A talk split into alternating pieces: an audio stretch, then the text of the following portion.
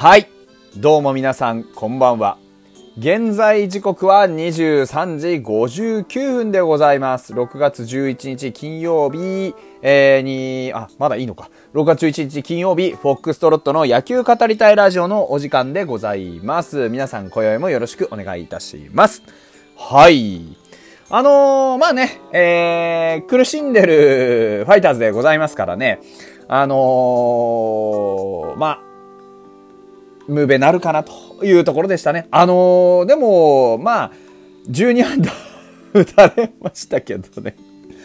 今日はちょっとね、ピッチャーがなかなか試合を作れませんでしたよね。特にあの、先発だった金子千尋投手はね、あの、やはり、ここまで、ここに至るまでにね、いろいろこう、苦労をしてきましたし、またね、パーフェクトビューティーがかかりましたね、オースティン魔法でございます。はい、ちょっと待ってくださいね。うんと、はい。切り替わりました。あのー、ね、金子千尋ですけれどもね、あのー、なんて言ったらいいんですかね。やっぱりこう、球の良し悪しって言った面で思い通りにいってないのがすごく多いかなっていう気がするんですよ。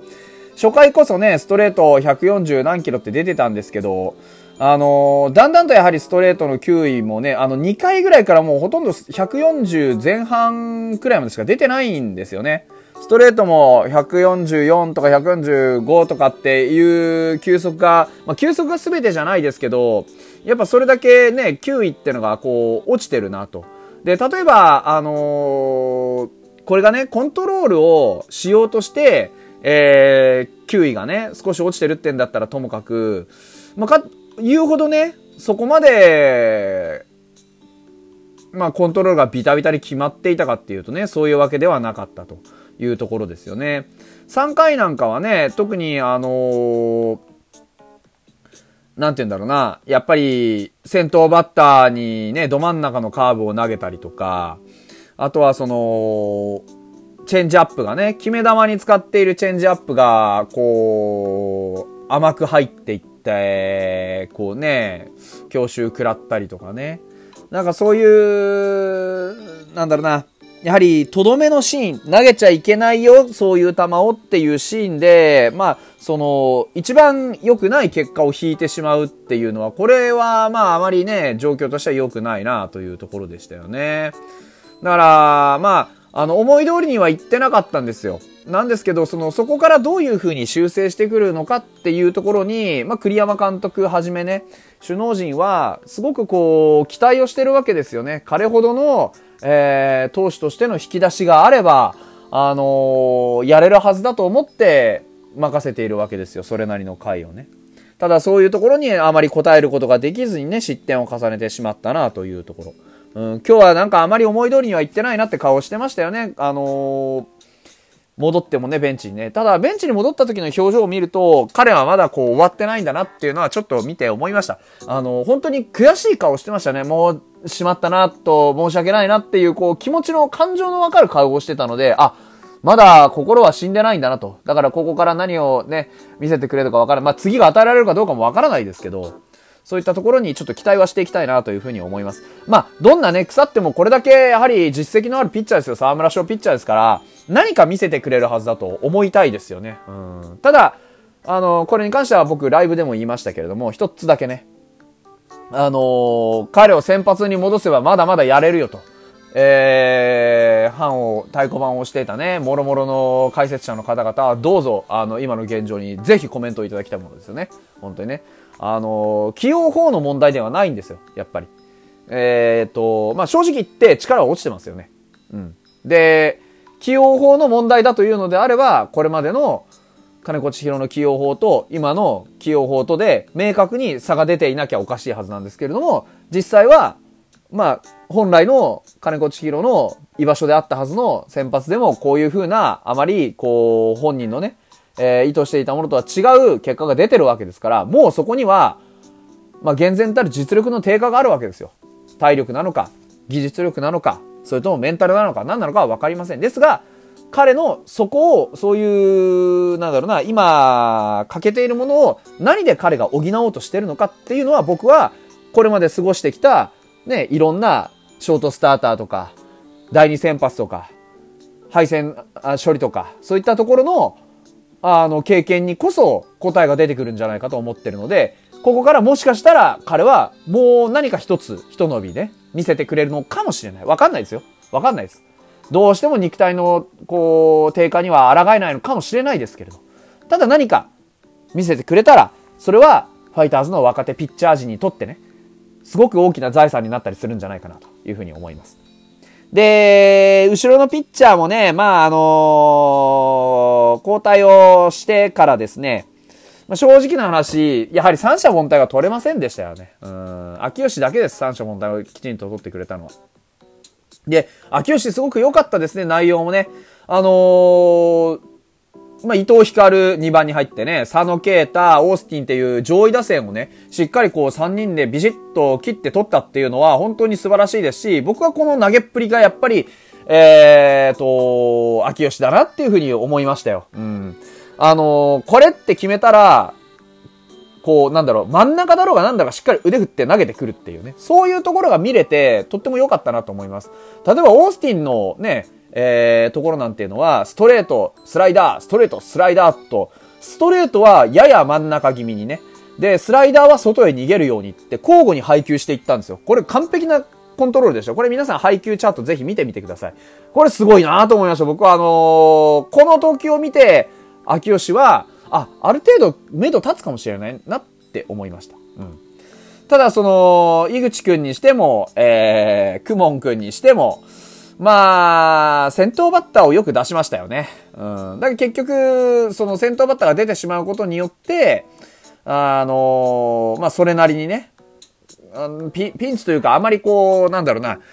うちのペースに持ち込めなかったというかね、そういうところはあるんじゃないかなと思います。西村君にしてもね、えー、ヤマトをストレートで三振したと思ったら、あのー、楠本にね、ストレートを叩かれてセンター前ヒットを打たれたりとかっていうところで見ると、やっぱりこう、なんていうか、うん、なんだろうな、こう、慌てた、慌てたというかその、なんだろうな、あまり良くない流れを感じますよね。特にその、まあ、これも配球チャート見てもらえればわかるんですけど、さっきの秋吉のオースティンへの見事な配球と比べると、この、仮にね、西村くんの、この、カットボールの浮きまくってるやつ見たりね、すると、特に桑原選手に対するカットボール攻めのシーン、あのー、意図してこう投げ分けてるのか、上手にインハイにコントロールできなくてこうなってるのか、っていう判断がつかないですよね。うん。この配球に意図はあまり感じられない。とにかくカットボールを、ちょっとこう、打てそうな、打てそうで打てないところに配球したくて、それで詰まらせるのを狙っているというかね。うん。だから、打ち損じ待ちですよね。うん、なんかこう、だから、工夫がちょっとしづらいのかなとは思い、思ったんですけど、清水くん、ここは西村くんの操縦方法としては正しいのかなというふうには思いました。あまり細かいコントロールをね、えー、求めるよりかはこういうところで、あのー、思いっきりね、コースあんまり関係ないから思いっきり腕振って投げてきてくださいっていう方が、もしかしたら正しいのかもしれないですよね。結果、0点で抑えてるわけなんでね。うん。あの、野手についてはとにかく打てとしか言うことがございません。うん。あの、今日も結局ね、えー、浅間、高浜、近藤、渡辺で1安打ずつと。まあ、これで勝てるわけはないので、ここに関してはもうあの、バッターは働かないことには、うんと、厳しい言い方をすれば給料泥棒だと。いう状況だとは思います。ただ、あのー、さっきツイートもしました。たくさんの方にリツイートいいねいただきました。あの、こういうニッチもサッチもいかない難しいね、悩ましい闇の中というかね、そういう試合があってこそ、えー、得られるものってのは絶対にあります。うん、っていうか、あの、勝ってる中から、あの、次のステップを、えっ、ー、と、拾うってすごく難しいことなんですよ。でも、負けってのは、負けてるっていう結果があるんですから、そこには必ず次のステップがあるわけですよ。勝つためにどうすればいいのかってことを考えたときに、もう、あの、頭の中で思考停止が起こるぐらいまでめちゃくちゃに悩んで、で、あの最終的に開き直って原点に立ち返るみたいなステップは絶対に必要です。うん。だから、今、うちの選手たちは若いんで、なかなかね、思考停止に至らないんですよ。もう煮詰まって煮詰まってダメだもうこんなことやってたらダメだからとにかく俺はバットを振るぜっていうようなことにならないんですよね。うん。でもそれって大事です。あの、その、ニッチもサッチもいかない、いろんな苦しいところで、試合には出続けなきゃいけない。試合はね、待ってくれませんから、本番は待ってくれない。これいつだってそうです。僕らが生きてる中でもそう。本当に大事な時っていうのは待ってくれないんですよ。